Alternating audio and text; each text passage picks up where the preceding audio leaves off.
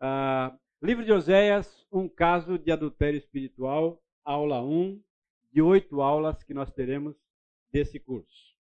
Uh, nós vamos então parar um pouco com a, a nossa compreensão do texto a, a partir de uma introdução daquilo tudo que nós vamos ver aqui. O livro de Oséias serve como introdução aos profetas menores. Então, lembra, doze profetas menores, tá? Ah, encabeçando esses profetas vem o livro de Oséias. Existe um único, único rolo chamado o livro dos doze, de Oséias a Malaquias. O nome profeta menores não se deu em relação à importância desses personagens, e sim pela quantidade de escritos produzidos por eles. Então não é uma questão de importância de cada um deles, mas é junto à quantidade de escritos que eles produziram. Para uma rápida comparação, todos os doze juntos não chega ao conteúdo do livro de Isaías, por exemplo. Então Isaías escreveu muito mais do que os doze juntos. Tá? Ah, isso não significa que há uma importância menor entre um ou outro, mas ah, denominou-se profetas menores pela quantidade de escritos ah, que eles produziram juntos. Tá? A autoria, o título do livro é atribuído a Oséias, filho de Benri. Você encontra isso aí em Oséias capítulo 1, versículo 1. Palavra do Senhor que foi dirigida a Oséias, filho de Benri.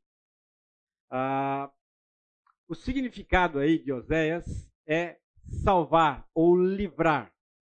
Apesar de pouco conhecermos sobre a vida do profeta, seus escritos revelam um homem em sintonia com o presente estado da sua nação.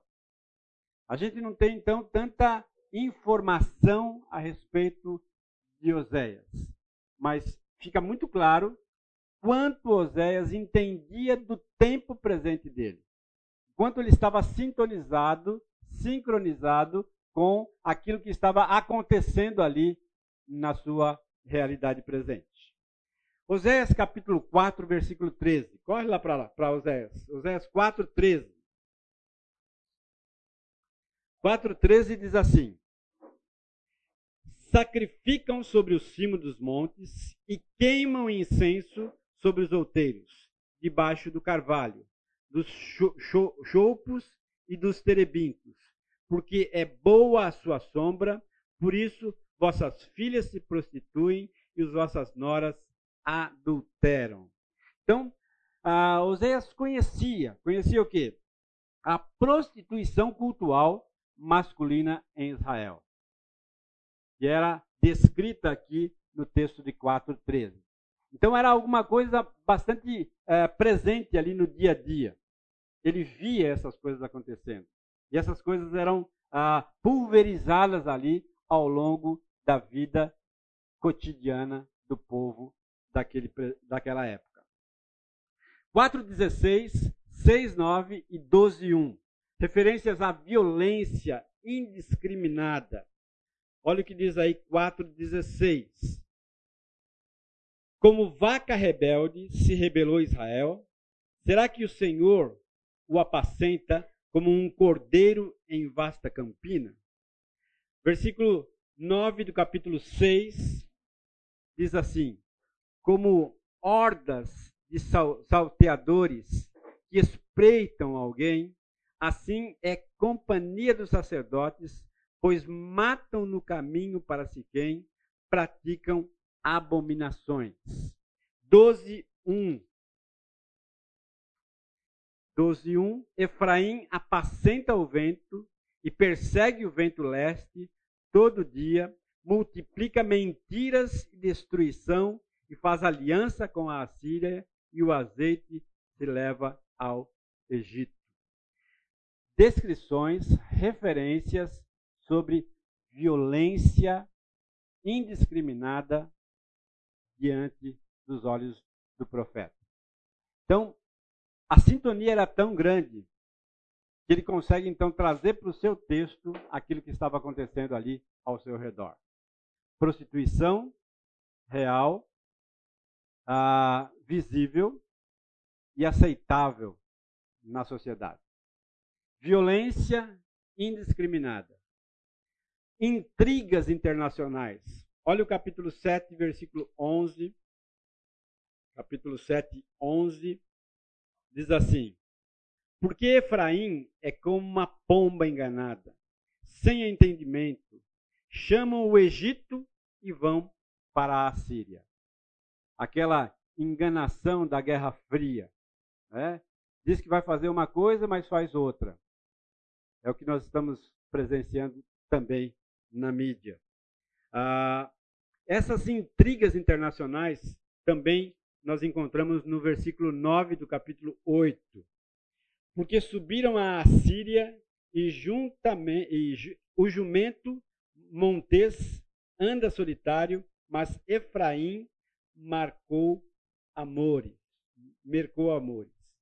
Ah, novamente, situações de conflito internacionais ali ao redor do profeta. Injustiça social, capítulo 12, versículo 7. 12, 7. Uh, Efraim, marcador, tem nas mãos a balança enganosa e ama a opressão. Injustiça social. Agora, para um pouquinho e pensa comigo. Tá? Nós estamos dizendo que Osés estava sintonizado com o tempo presente. Tá?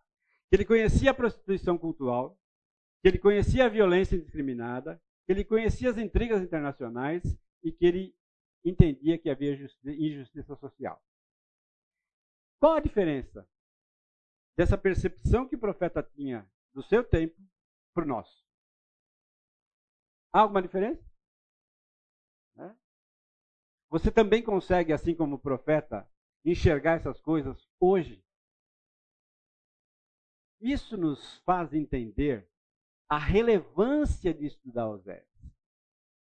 O quão importante se faz entender o texto de Oséias e aplicá-lo no nosso contexto. Porque assim como lá em Oséias havia todos esses elementos reais na sociedade, nós encontramos também esses elementos reais na nossa própria sociedade. Isso então é mais do que justificativa para mergulharmos no texto de Oséias e entendermos com clareza aquilo que era real lá, para aplicarmos também as verdades que foram reais lá nos nossos dias também aqui. Muito bem. Apesar da mensagem severa de julgamento, Oséias parece uma pessoa terna, guiada por compaixão pelo seu povo em virtude da dor que seu relacionamento conjugal produziu. Diferente dos, dos demais profetas, nós encontramos em Oséias um elemento ah, balizador. Porque os demais profetas, na sua grande maioria, tinham uma mensagem, entregavam essa mensagem ao povo, iam para casa e continuavam tocando a sua vida. Oséias não. Oséias recebeu uma mensagem que era diferente. Que ele tinha que encarnar essa mensagem. Que ele tinha que vivenciar essa mensagem. Que ele tinha que respirar essa mensagem 24 horas por dia. Que ele tinha que conviver com essa mensagem. Que ele tinha que observar com essa, é, é, essa mensagem. E que ele tinha que sentir essa mensagem. Diferente? Diferente do, do obreiro, do pastor, do sacerdote, que entrega uma mensagem e terminou de entregar, ele então vai tocar sua vida. Oséias não, entrega essa mensagem e continua com essa mensagem. É? Continua convivendo com essa mensagem. Respirando os ares de dor, de sofrimento, de angústia, que a traição e o adultério trazem para dentro da vida daquele que é vitimado por isso. Essa é a, a, a, a talvez o ponto mais importante da mensagem que nós temos aqui. É um homem que obedeceu estritamente aquilo que Deus havia ah, pedido a ele, que não titubeou, né, que não fez como Jonas, indo para o lado contrário que Deus havia indicado, mas que foi para a direção que Deus havia dito que deveria ir e mergulhou profundamente, sentindo dor, sentindo angústia e frustração por essa realidade. Data. Não se tem uma precisão aí quanto à data. Podemos afirmar que gira aí em torno de 755 a 710 a.C. Indícios textuais também sugerem tais datas limites para o livro aí. Tá? Ah, o contexto do capítulo 14, especificamente, anota sobre o arrependimento nacional do versículo 3. Vamos lá, 14, 3. 14, 3. A Síria já não vos salvará. Não iremos montados em cavalos, e não mais diremos a obra das nossas mãos, tu és o nosso Deus, por ti, ó órfão, alcançará misericórdia. Então, há uma declaração aqui específica de um uh, determinado arrependimento nacional acontecendo localizado ali. E uma troca de papéis desempenhada por Deus, por Javé, junto à nação. Daquele que fere para aquele que cura. Olhe os versículos 4 e 5. Curarei a sua infidelidade. Eu, de mim mesmo, os amarei, porque a minha ira se apartou deles. Versículo 5: Serei para Israel como o orvalho, ele florescerá como o lírio e lançará as suas raízes como o cedro do Líbano. Aquele que fere, agora então passa a curar o coração da nação. Sugere então que o castigo já havia alcançado o seu objetivo para a nação. Interessante a gente perceber isso, né? Ah, há um, um tempo limite para o castigo, para a disciplina. Quando ele chega naquele ponto, há uma mudança de comportamento de Deus. Deus então fere, chegou no limite, ele passa a curar. Não é assim com as nossas vidas? Quando nós nos aprofundamos no pecado, mas chegamos à conclusão que devemos retroceder, nós começamos a perceber a cura divina, a misericórdia divina, a graça divina sobre as nossas vidas. Não que cura, graça e misericórdia não estavam presentes antes. Estavam. Mas nós não estávamos capazes de perceber essa realidade. Os nossos olhos estavam tampados pelo pecado. A nossa percepção estava obstruída, nebulosa, e a gente não conseguia enxergar a boa mão de Deus ao nosso favor. Aquilo que Lucas disse na ceia é a realidade.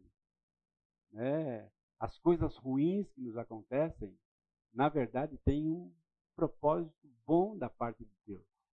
Né? Ah, isso nós encontramos também em todo o contexto bíblico e especialmente aqui no nosso texto. Ah, versículo 1 do capítulo 1, a presença solitária aqui de Jeroboão II, olha aí, a palavra do Senhor que foi dirigida a Osés, filho de Benri, nos dias de Osias, Jotão, Acas e Ezequias, reis de Judá, e nos dias de Jeroboão, filho de Joás, rei de Israel. Esse Jeroboão aqui é o Jeroboão II.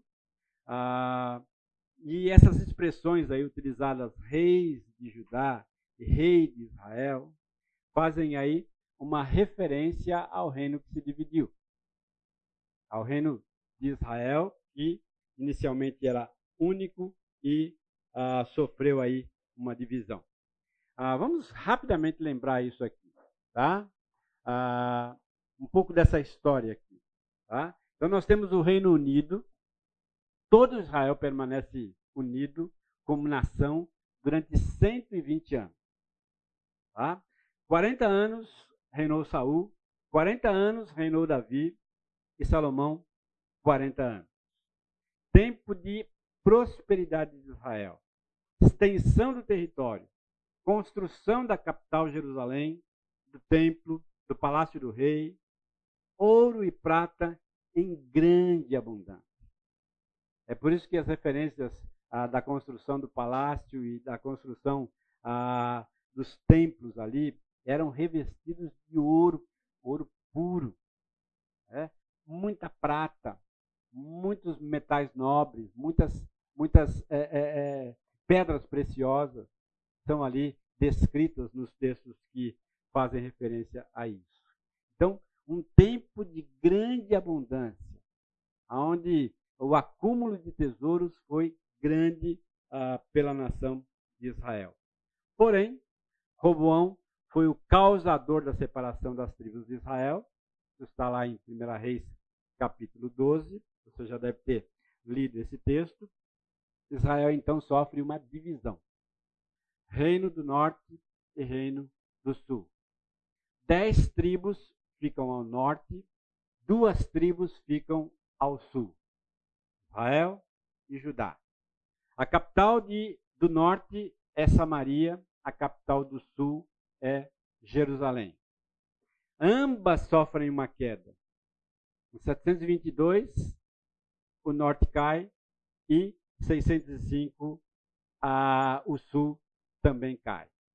O imperador que conquista o norte é a Assíria, o império que o conquistador é a Assíria, e o império conquistador do sul é a Babilônia.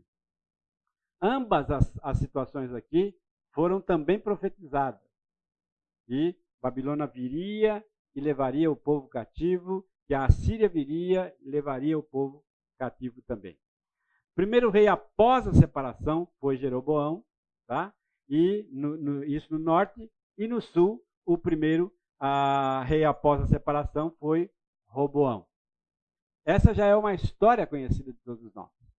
Tá? Agora, por que, que é importante, no contexto de Oséias, a gente entender essa realidade da divisão de Israel em dois grupos distintos? Tá? Porque ah, Oséias profetizou para Israel, reino do norte, e nos últimos 30 anos antes do cativeiro, mas também migrou gradativamente para o sul antes do cativeiro, como Isaías, o seu contemporâneo em Judá. Ah, então Oséias falou para ambas as situações. Falou para um reino unido, mas falou também para um reino desunido. E ele então migra para essas realidades, onde havia muita prosperidade, mas onde também havia muita pobreza onde havia muito caos, mas onde havia, havia também muita tranquilidade e muita paz. Ah, isso nos ajuda também a entender que sempre há na história do mundo um ciclo, um ciclo de prosperidade e um ciclo de decadência. Um ciclo de prosperidade e um ciclo de decadência. Essa história do povo de Israel é também reflexo da nossa história, do mundo ao qual você e eu vivemos. Sempre há esse ciclo de prosperidade e também de dificuldade e pobreza. Oséias tinha uma família que foi usada pelo Senhor como sinal para a nação, quanto ao futuro julgamento e posterior restauração. Por isso que eu disse, Diferente dos outros profetas, Oséias encarnou a mensagem e passou sendo um sinal para aquela nação. Um sinal visível, físico, vivo, onde todo mundo olhava e percebia o sofrimento que estava acontecendo ali. Isso também é uma estratégia ah, de, de de ensino, né, de pedagogia do próprio Deus. Né? Constantemente, ah, se você olhar para Jesus nas parábolas, ele traz o quê? Algo desconhecido mediante algo conhecido. Ele então conta uma história que todo mundo se identifica, mas a partir desta história, ele então traz um valor maior, algo que as pessoas não conheciam ainda. Né? O que acontece com a família de Oséias é exatamente isso. Todo mundo percebe que Oséias está sofrendo em virtude do adultério. Mas eles começam a fazer então uma conexão.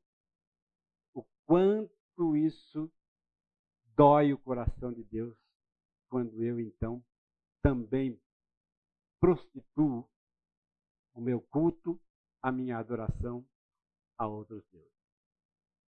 E se você ah, perceber ah, o quanto isso é real na nossa vida, na nossa sociedade, ah, você vai, vai, vai perceber também o quanto nós somos vulneráveis a isso. É? Quem aqui veio de um contexto de tradição uh, de religiões afro-brasileiras? Alguém? Nenhum de vocês? Tá, né? Uh, eu vim, eu vim de um contexto uh, de candomblé e de umbanda, né? aonde por muitos anos da minha conversão isso mexia muito comigo. Tá? Eu não podia ouvir determinadas músicas, isso me remetia àquilo que eu havia experimentado junto com os meus pais. É, é, atabaque, berimbau, todos esses instrumentos remetiam àquilo. E as sensações daquilo que estava acontecendo ali. É? Ah, nós, como um povo ah, tão, tão misturado como somos, nós temos essa realidade presente nas nossas vidas. É? E constantemente nós temos que fazer a opção real com base na palavra de Deus. É? E quando eu falo aqui que Osés tinha uma família que foi usada como sinal aí, é?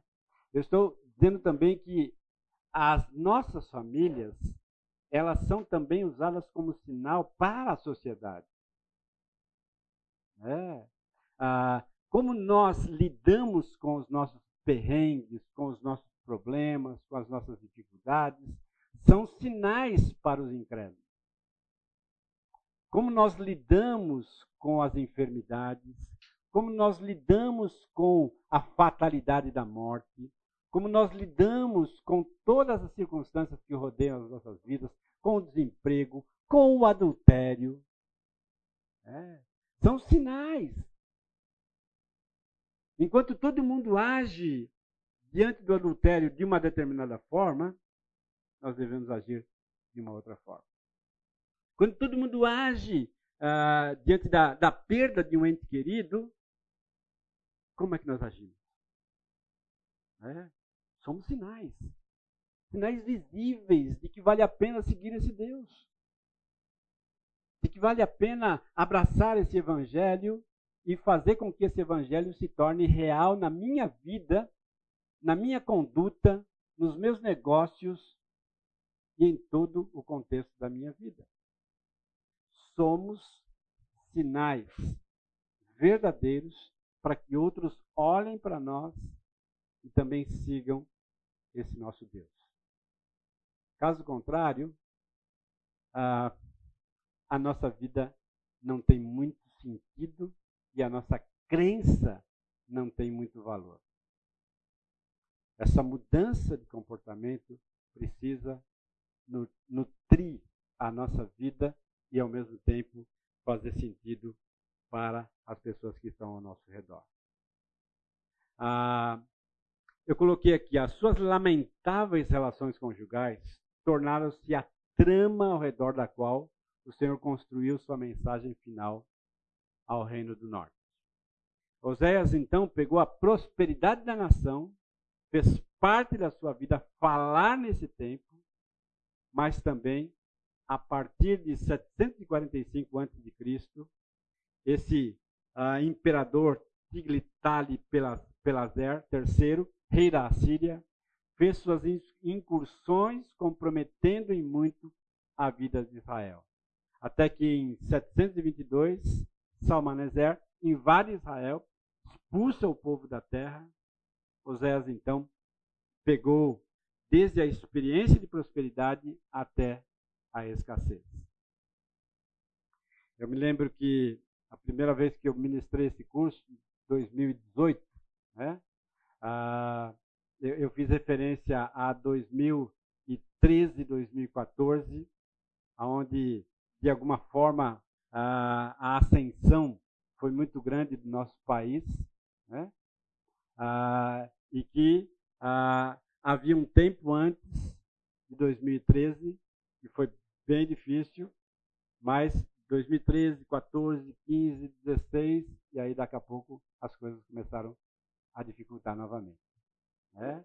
Então esse ciclo né, de aparente prosperidade e depois declínio era também real naquele momento e é também real nas nossas vidas hoje. O que nós estamos encarando ah, mundialmente também faz muito sentido nessa realidade. Nós ainda estamos dentro desse processo, esse ciclo de coisas ah, prósperas, mas também de ah, aparente decadência. Muito bem. Até aqui, tudo bem? Eu não abri para você fazer pergunta, consideração. Você quer fazer alguma consideração, alguma pergunta? Fique à vontade. Né? Tranquilo? Podemos seguir adiante? Então vamos lá religiosidade naquele tempo. O povo estava vivendo de maneira intensa em termos religiosos. Templos lotados, à semelhança dos nossos antes da pandemia. Havia um sincretismo muito acentuado. Verdade e mentira. As mentes estavam tomadas pelo paganismo cultural. Né? Ah, você consegue enxergar isso também na, na nossa sociedade? Né? Ah, o quanto verdade e mentira se misturam, o quanto nós ah, ah, muitas vezes não, não percebemos exatamente aquilo que é certo e aquilo que é errado, principalmente quando a nossa mente não está envolta nas verdades de Deus, quando os nossos olhos não estão fixos na palavra de Deus. Nós começamos então a titubear, achando que a verdade é mentira e que a mentira é verdade. É. Achamos que as, que as coisas valem ou têm o mesmo peso diante das circunstâncias. Esse sincretismo religioso faz parte da nossa realidade espiritual. Quantas igrejas evangélicas você tem com práticas que vêm do baixo espiritismo. Sal grosso. É. A, a, a, a, unção, a dita unção né, de objetos, é, de fotografias, é, de roupas íntimas, são realidades que nós encontramos em igrejas evangélicas, ou ditas evangélicas, né? né? Que, que trafegam aí usando a Bíblia na mão, mas com práticas totalmente pagãs. Né? E que enganam o povo. Que levam o povo a um distanciamento gradual das verdades de Deus. Quantas pessoas da sua família, do seu contexto, conhecidas, você sabe que vivem em contextos assim. Né? E colocar copo d'água em cima da televisão. Né? Ah, achando que o fluido da água vai fazer algum, alguma diferença na vida delas. Né? São todas práticas reais que estão aí presentes, misturadas nas igrejas evangélicas. ao qual nós constantemente somos vitimados por isso também. É, ah, principalmente diante de uma situação ao qual você não sabe como agir, como resolver. É. Diante, por exemplo, do adultério.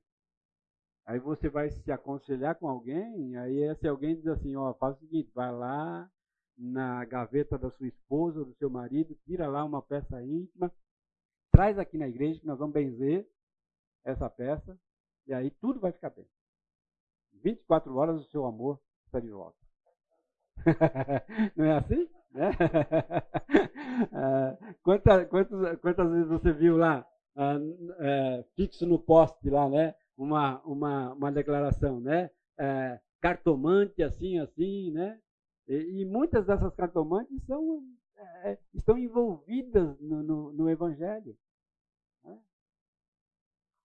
É, uma das experiências que, que eu tive na minha adolescência e juventude, né? Ah, e que me deixou com a pulga atrás da orelha, né? Ah, eu estava envolvido lá com, com o candomblé, com a quimbanda, mais especificamente, né? E durante uma cerimônia lá, né? a, a pessoa disse exatamente isso, né? Ah, eu peço licença ao Filho Todo-Poderoso para que eu possa incorporar. Eu disse, ué, então tem alguém maior. Então tem alguém maior do que esse tal que está incorporando aí. E aquilo ficou na minha cabeça ao ponto de eu falar, poxa vida, tem uma coisa errada aqui. É, então esses caras não são todos todo poderosos como dizem ser. É, e isso me fez voltar e buscar alguma outra alternativa. E essa outra alternativa veio através do Evangelho, do conhecimento do Evangelho e do conhecimento do Senhor Jesus Cristo. Né? Então, quando a gente começa a, a, perceber e buscar a verdade, essa verdade se revela a nós. É? Porque quando o texto de João ah, diz que Jesus é o caminho, a verdade e a vida, ah, ele está dizendo lá que a verdade não é apenas um conceito, mas é uma pessoa. Uma pessoa que é a verdade incorporada, que é a pessoa do Senhor Jesus Cristo. Essa foi particularmente a minha experiência. Mas eu sei que muitos aqui ah, têm experiências semelhantes. Né? De buscar a verdade e essa verdade vir ao seu encontro. Né? Essa era a verdade religiosa ali do tempo de Oséias, mas também é a verdade religiosa aqui nos nossos tempos. Muitas das mentes estão tomadas pelo paganismo cultural. Nós estamos tratando então da questão da, da introdução do texto. Falando então da questão da religiosidade no tempo de Oséias e o quanto é muito parecido com o nosso tempo aqui.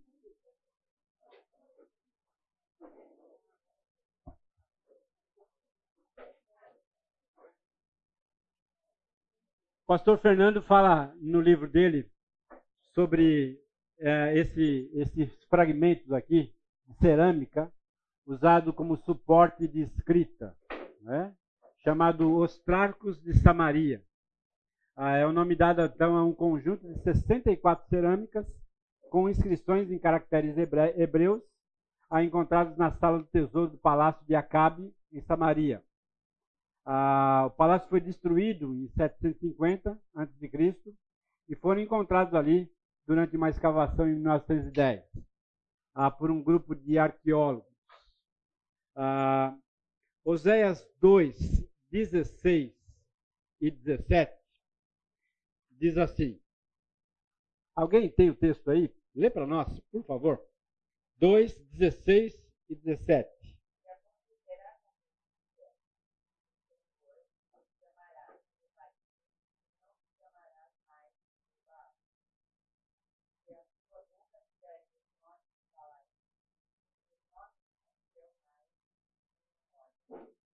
Interessante, né?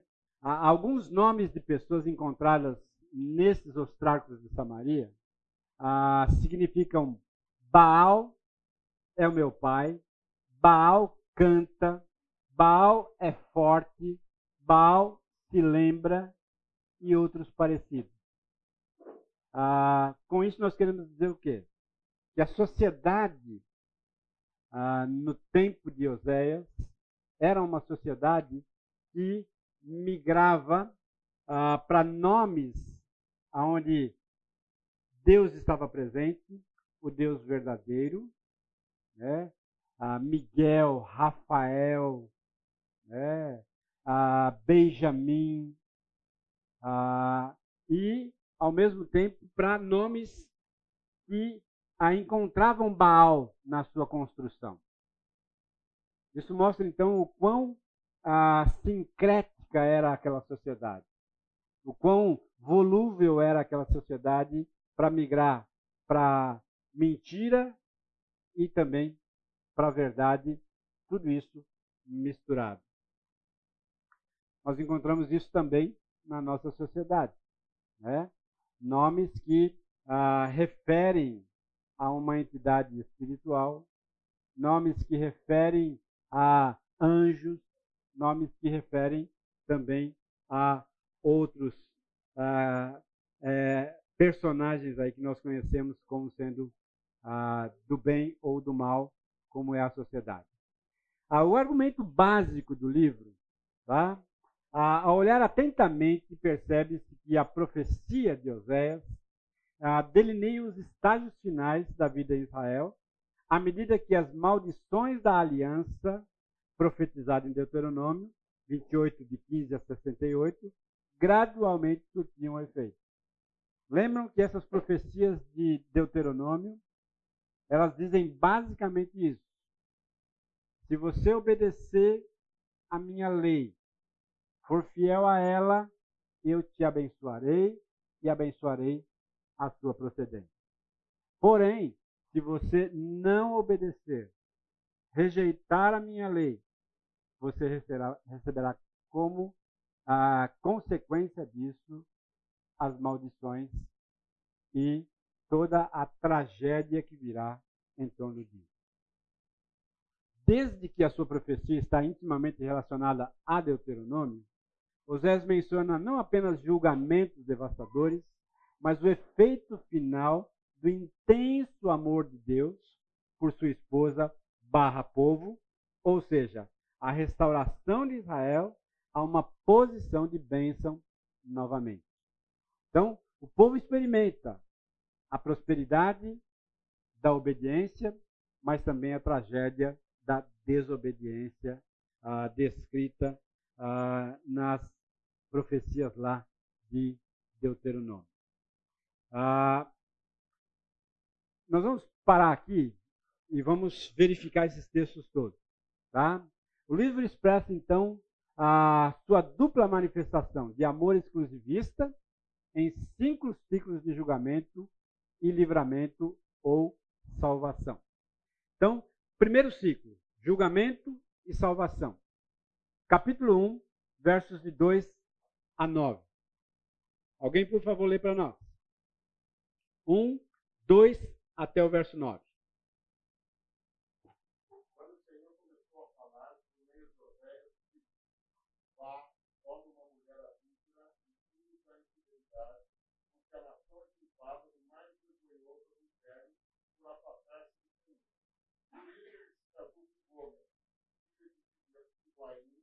ela engravidou e deu um filho. Então o Senhor disse a José: Dê o nome de Israel, porque logo castigarei a nação de Israel por causa do massacre Israel. E darei fim ao reino de Israel. Dia quebrarei o arco de Israel no vale de Israel. Gomes engravidou novamente, deu à luz. Então o Senhor disse a José: Dê o nome de Joamã pois não mais mostrarei amor para com a nação de Israel, não ao povo de perdoar. Tratarei com amor a nação de Judá, e lhe concederei vitória, não pelo arco, pela espada ou por combate, nem por cavalos e cavaleiros, mas pelo Senhor, pelo Deus, seu Deus. Depois de ter mamado o ovo mamado, o homem teve outro filho. Então o Senhor disse: Dê o nome de Lo a mim, pois vocês não são meu povo, e eu não sou seu Deus. Muito bem. Essa é uma descrição clara de um julgamento da parte de Deus. Quão difícil foi? Primeiro o casamento, depois, então, o nascimento dos três filhos. E cada um deles recebe um nome pior que o outro. Ou seja, Deus com mão pesada, ah, fazendo com que a família de Oséias fosse um sinal para toda a nação. O peso é esse. O que vocês estão fazendo, o peso é esse. O julgamento é esse. Tá? A salvação. Versos 10 até 2, 1. Contudo, os israelitas ainda serão como a areia da praia. Não se pode medir nem contar. No lugar onde disse a eles, vocês não são meu povo, eles serão chamados filhos do meu filho. O povo de Judá e o povo de Israel serão reunidos. E eles se inclinarão para si um só líder, e se levantarão da terra, pois será grande o filho de Israel. Pois E 2, 1. Chamem a seus irmãos meu povo, e as suas irmãs minhas amadas. Interessante, né? Ah, nesses três versos, nós encontramos então uma declaração valiosa de salvação da parte de Deus. Né? Ah, onde no primeiro momento o julgamento é pesado, é duro, num segundo momento há o abrandar disso. Então, aquele mesmo Deus que fere, ele cura. Aquele me- mesmo Deus que pesa a mão, ele alivia a mão e abençoa o povo. Tá? Ah, qual é a semelhança disso com a nossa vida? né? Nós também encontramos isso. Enquanto estamos aprofundados no pecado, ah, gememos os nossos ossos, como a, a declaração de Davi, né? a, a dor, a sofrimento, enquanto eu calei os meus pecados, experimentei dor, sofrimento e angústia. Mas quando eu decidi confessar os meus pecados, eu então aprendo e sou abençoado por Deus, porque a mão de Deus é aliviada sobre a minha vida, sobre a minha cabeça. Povo experimenta isso. Segundo ciclo, 2, capítulo 2, versos de 2 a 13. Outra pessoa lê para nós.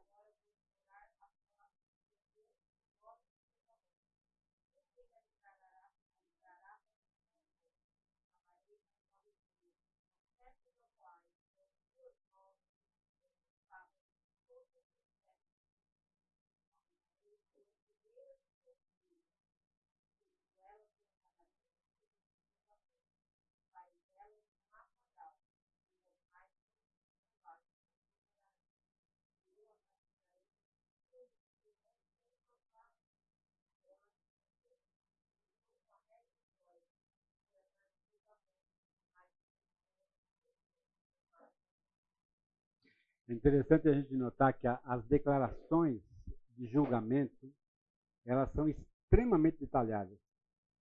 Né? É só você perceber a quantidade de texto que nós temos para o julgamento e a quantidade de texto que nós temos para a salvação. Né? Ah, o quanto Deus fazia questão né, ah, de que as declarações fossem muito bem detalhadas, muito bem claras, muito bem delineadas, para que o povo não não não é, né, não não entendesse errado a comunicação, mas percebesse com clareza aquilo que estava se passando ali na mente e no coração deles. Ah, a partir do verso 14 até o capítulo 3, verso 5, nós encontramos então a declaração de livramento e de salvação de Deus. Outra pessoa.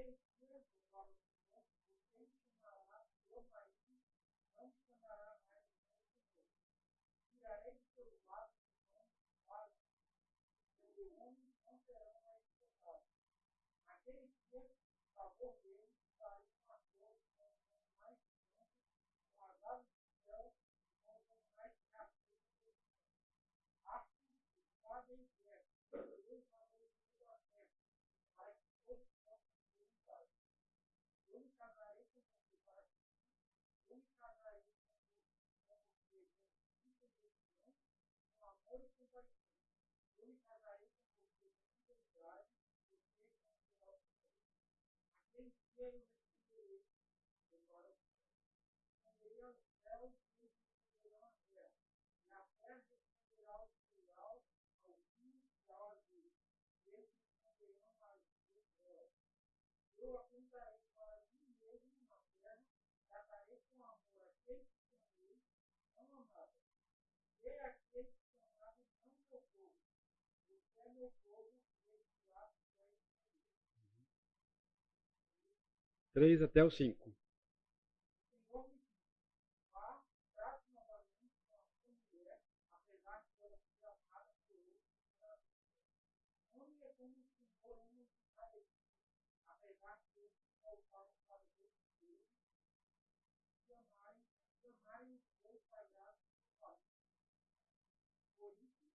eu apontei por 180 gramas de prata e barrinho e meio de cevada.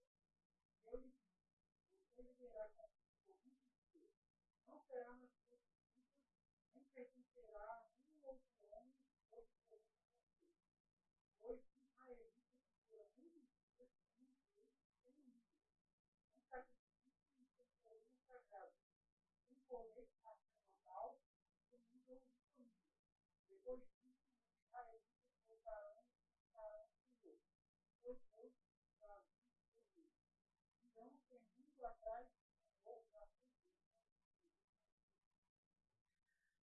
Interessante. Mais uma vez. O julgamento de Deus, a salvação, o livramento de Deus daquele sofrimento que o povo havia ah, experimentado, estava experimentando. Né? E aí nós chegamos então no capítulo 4. Novamente um ciclo de julgamento, ah, do 1 ao 5 e também o verso 14. Um diz assim: Ouvi a palavra do Senhor, vós filhos de Israel, porque o Senhor tem uma contenda com os habitantes da terra, porque nela não há verdade, nem amor, nem conhecimento de Deus. O que só prevalece é perjurar, mentir, matar, furtar e adulterar. E há arrombamentos e homicídios sobre homicídios. Por isso, a terra está de luto e todo o que mora nela desfalece. Como os animais do campo e como as aves dos céus, e até os peixes do mar perecem.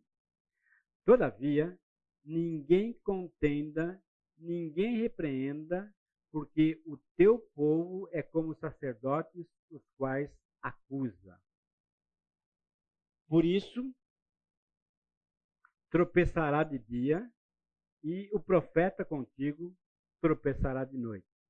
E destruirei a tua mãe. Verso 5. Agora então, verso 14. Diz assim: Não castigarei vossas filhas que se prostituem, nem vossas noras quando adulteram, porque os homens mesmos se retiram com as meretrizes e com as prostitutas cultuais sacrificam, pois o povo que não tem entendimento corre para a sua perdição. São declarações pesadas, né? E que envolvem o contexto do, do texto de Oséias, né? Que é a questão básica da prostituição, né? E o quanto isso fere o coração de Deus, o quanto isso é merecedor do julgamento de Deus. A partir do, do capítulo 5, verso 15, até o capítulo 6, verso 3. Uma outra pessoa lê para nós. Verso 15 do 5. É. Achou aí? 15 do 5? Então voltarei ao meu lugar até que eles admitam sua culpa. Eles buscarão a minha face. Em sua necessidade, eles buscarão ansiosamente. Isso, né? Aí os versos 1, 2 e 3 do capítulo 6. Venham, voltemos para o Senhor. Ele nos despedaçou, mas nos trará cura. Ele nos feriu, mas sarará nossas feridas. Depois de dois dias, ele nos dará vida novamente. Ao terceiro dia, ele nos restaurará, para que vivamos em sua presença. Conheçamos o Senhor, esforcemos-nos por conhecê-lo. Tão certo como nasce o sol, ele aparecerá. Virá para nós como as chuvas de inverno, como as chuvas de primavera que regam a terra. Esses são textos que nós conhecemos muito bem, né?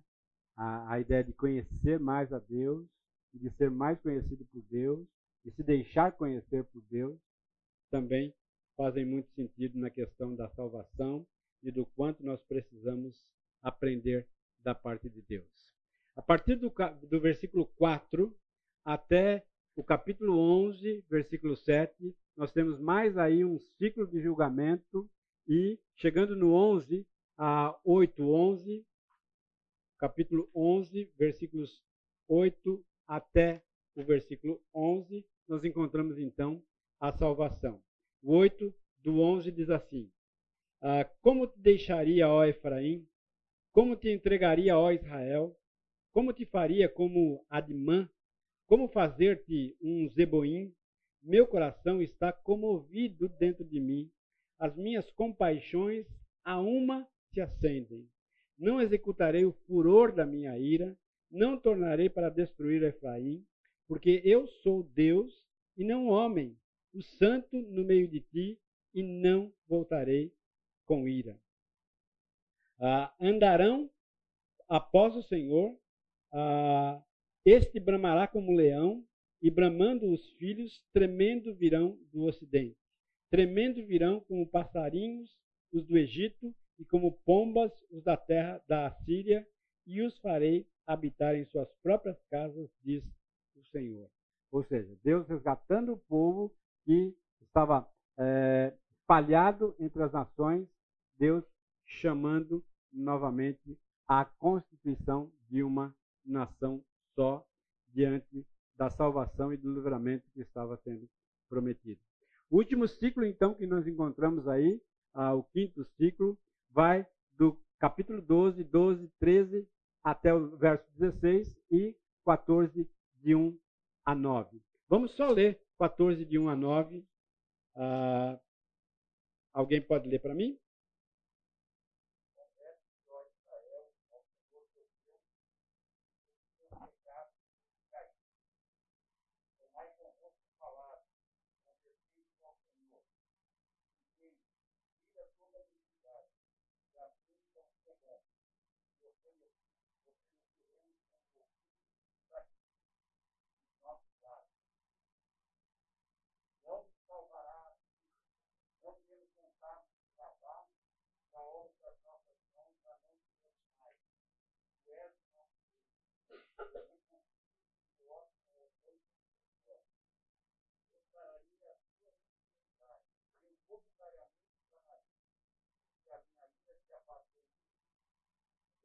everybody's title.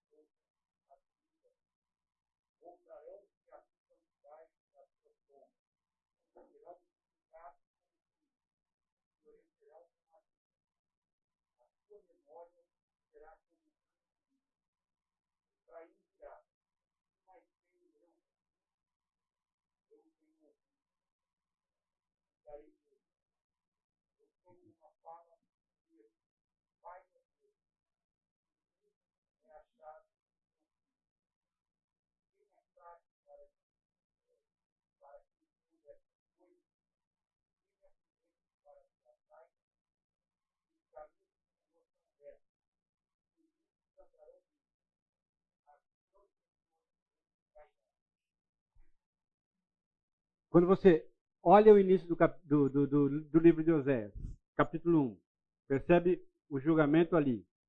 E você vai para o final do livro e percebe aqui o livramento. Percebe como faz sentido aquele texto de Miqueias que eu li? A última declaração daquele texto dizia assim: Deus é o nosso Deus que tem prazer em demonstrar amor. Ah, o interesse de Deus no julgamento, na mão pesada, é ver o arrependimento, é perceber o arrependimento, é reconhecer que o povo percebe o caminho errado que tomou e volta atrás. E, de uma certa forma, Deus fica esperando que isso aconteça, né? desejando que isso aconteça. Como um pai, quando disciplina o seu filho, deseja a correção, deseja o endireitar de passos, deseja que aquilo que aconteceu não mais aconteça, aquele desvio não mais se estabeleça. O nosso Deus é assim. Quando nós encontramos esse julgamento e esse ciclo de salvação, nós constantemente percebemos o quanto nosso Deus tem prazer em nos amar e demonstrar amor por nós. E não faz nenhuma ah, ressalva com isso. Está disposto às últimas consequências. Na celebração da ceia dessa manhã, nós percebemos isso. Né? Ah, um Deus que não poupou o seu próprio filho em favor de nós. Um Deus que não recusou ir às últimas consequências da dor que um pai sofre em ver o seu filho sofrendo. Da dor que é causada pelo sofrimento do pai, do, do filho diante do pai. Essa é a realidade do nosso Deus. É assim que uh, Oséias também, a partir da sua família, da sua tragédia pessoal, ilustra essa realidade para o povo. O casamento de Oséias, uma compreensão correta da mensagem de Oséias, exige também uma definição clara da natureza do seu casamento com Gomes. Alguns afirmam que o casamento de Oséias foi mera alegoria, baseados nos nomes dos filhos da relação, que apresenta uma ilustração bastante clara à nação. Os defensores dessa ideia tendem a considerar o capítulo 3 como um relato paralelo ao capítulo 1. Essa abordagem apresenta alguns problemas, tais como desrespeito à própria mensagem do livro, que exige restauração após o julgamento pelo pecado. Além disso, nenhum significado correspondente para o nome Gomer, nenhuma, nenhum propósito encontrado para o desmame das crianças e nenhuma razão é encontrada para a ordem dos nascimentos. O objetivo, a objeção clássica é que Deus nunca ordenaria que o seu profeta casasse com uma prostituta. E essa é uma discussão bastante interessante. Né? Será que quando Osés casou com Gomer, ela já era prostituta?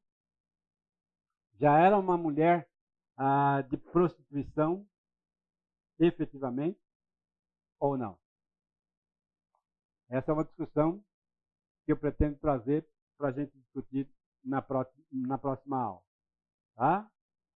Ah, a expressão mulher adúltera, capítulo 1, versículo 2, isso é uma declaração ah, que nós encontramos no livro do pastor Fernando e também é uma declaração que eu entendo que é a mais adequada.